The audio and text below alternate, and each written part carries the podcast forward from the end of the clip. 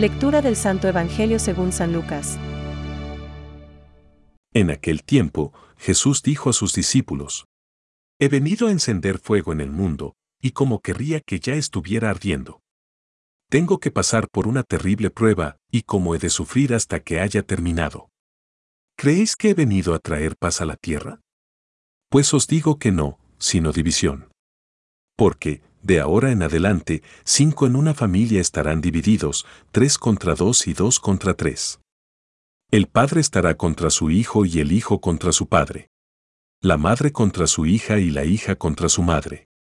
La suegra contra su nuera y la nuera contra su suegra.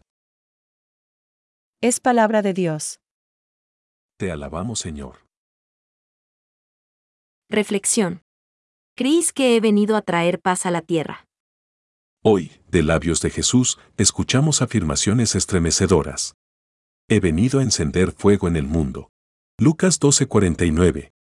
¿Creéis que he venido a traer paz a la tierra? Pues os digo que no, sino división. Lucas 12:51.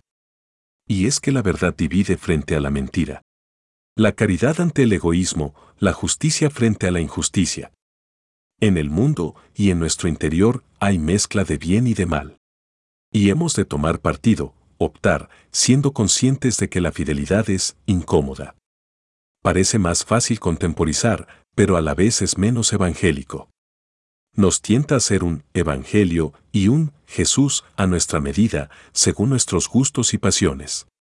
Hemos de convencernos de que la vida cristiana no puede ser una pura rutina, un ir tirando, sin un constante afán de mejorar y de perfección.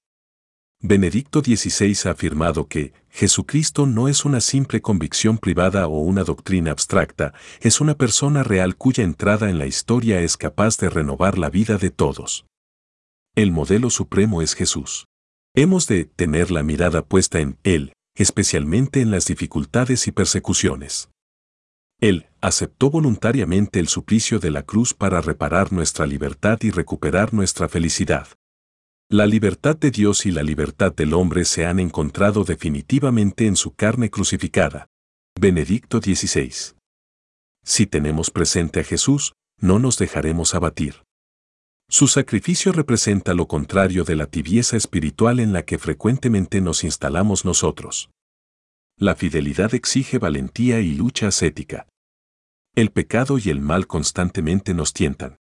Por eso se impone la lucha, el esfuerzo valiente, la participación en la pasión de Cristo. El odio al pecado no es cosa pacífica. El reino del cielo exige esfuerzo, lucha y violencia con nosotros mismos, y quienes hacen este esfuerzo son quienes lo conquistan. Ver Mateo 11:12.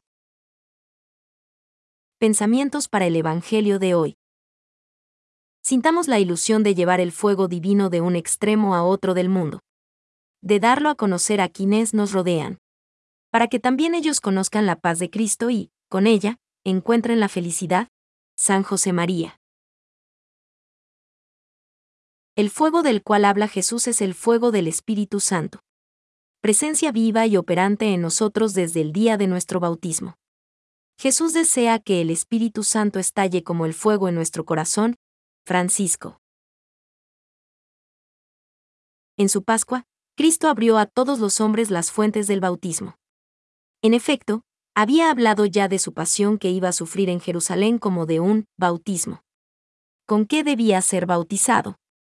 La sangre y el agua que brotaron del costado traspasado de Jesús crucificado son figuras del bautismo y de la Eucaristía. Catecismo de la Iglesia Católica, número 1.225.